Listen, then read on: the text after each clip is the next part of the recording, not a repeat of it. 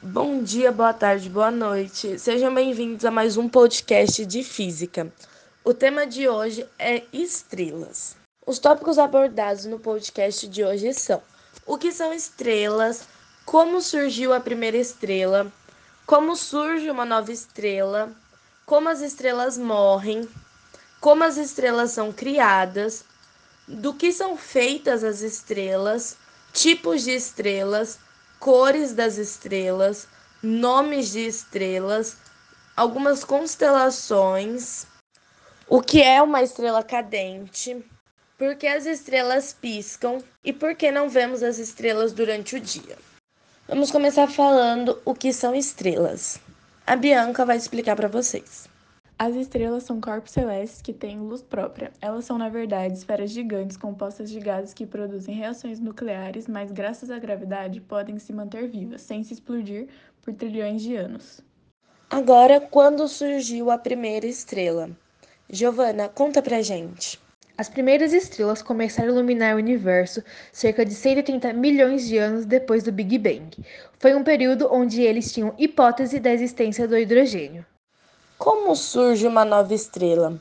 A Júlia vai explicar para vocês. As estrelas nascem a partir de nebulosas constituídas em grande parte por gases, poeiras e partículas sólidas. Os cientistas explicam que existe uma atração recíproca entre as partículas de matéria que compõem a grande nuvem, a nebulosa. Essa atração é denominada força de gravidade. Em razão da força de gravidade, a matéria que constitui uma nebulosa se agrupa, compondo uma massa compacta e formando os astros. Giovanna vai explicar para a gente também como as estrelas morrem. No núcleo delas, a energia é formada por fusão nuclear, ou seja, elementos mais leves vão se fundindo e formando os mais pesados com o passar do tempo. Quando o hidrogênio se esgota no núcleo da estrela, o hélio começa a se fundir para formar o carbono.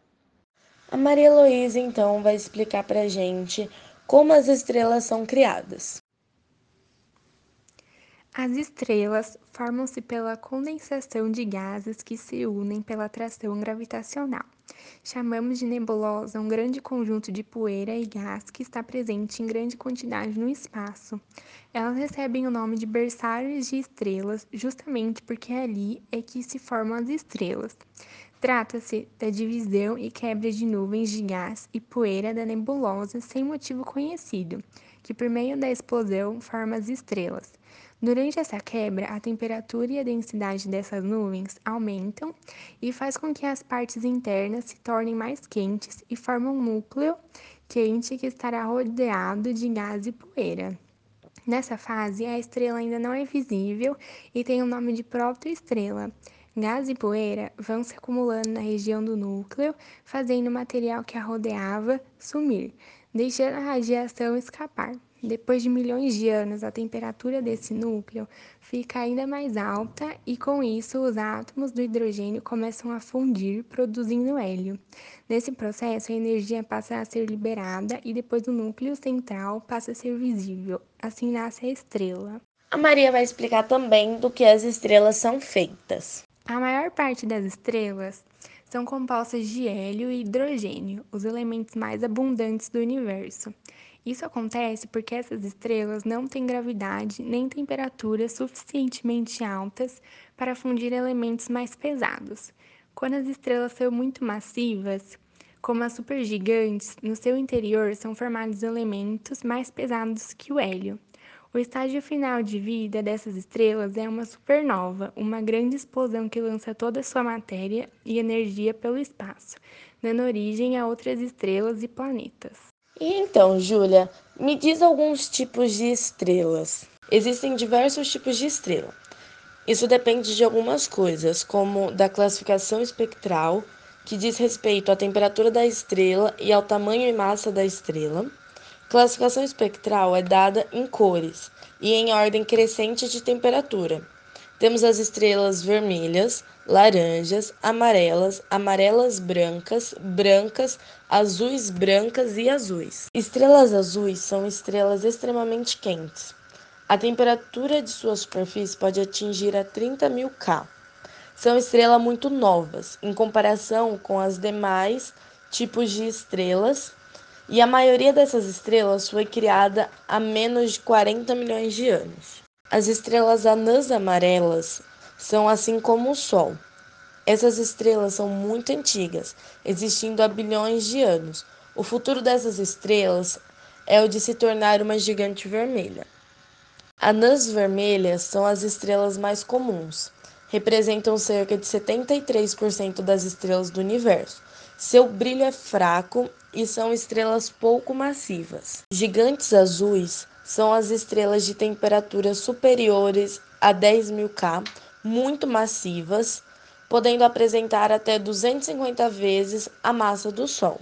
Supergigantes azuis são bem raras, extremamente quentes e brilhantes. Podem apresentar até mil vezes a massa do Sol. As estrelas anãs brancas são estrelas formadas pelos núcleos de outras estrelas, que expulsam suas camadas externas.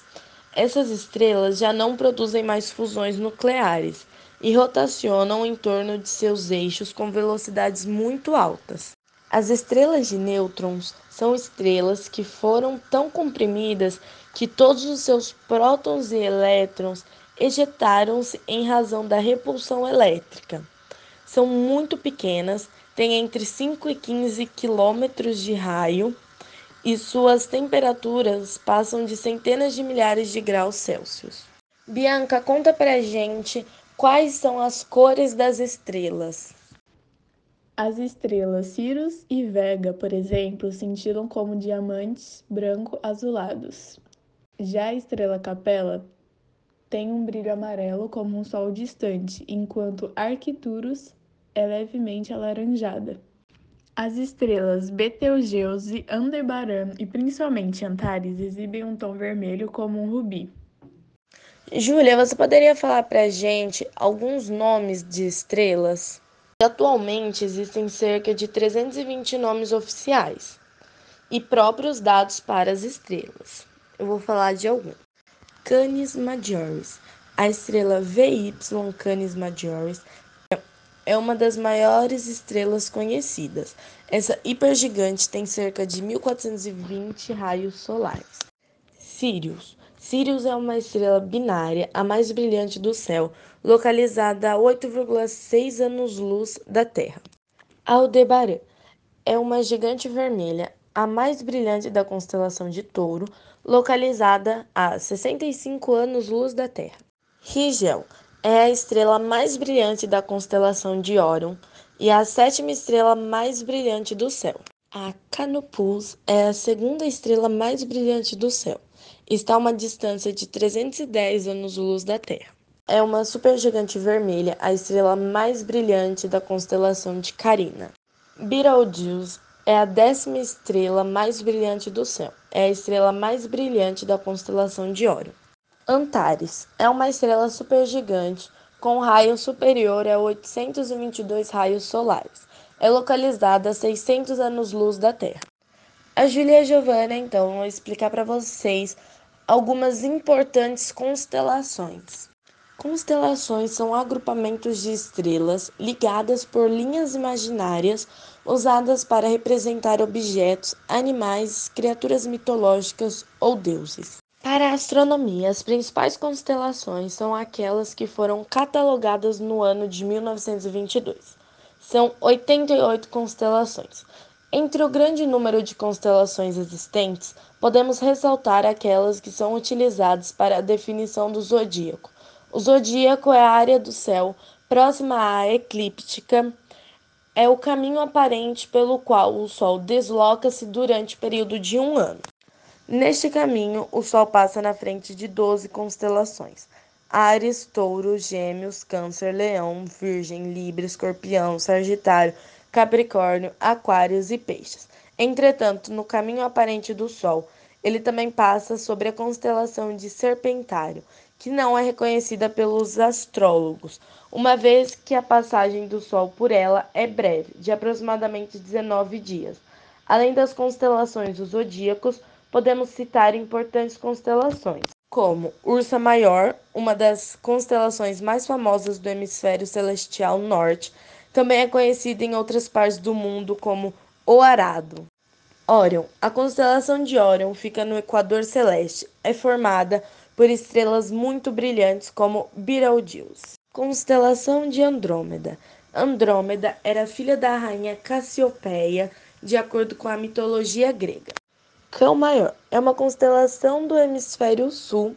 Sua estrela mais brilhante é Sirius. Sirius é a estrela mais brilhante do céu noturno. Ursa Menor é uma constelação de forma similar à Ursa Maior, porém reduzida. Cassiopeia. Na mitologia grega, Cassiopeia era uma rainha da Etiópia que comparava sua beleza com as demais e por isso foi castigada. Pégaso. Essa constelação recebeu seu nome após o mito grego do cavalo alado. Aquila. Aquila é uma constelação do Equador Celeste. Essa constelação representa a águia que carregava o saio de Zeus na mitologia grega.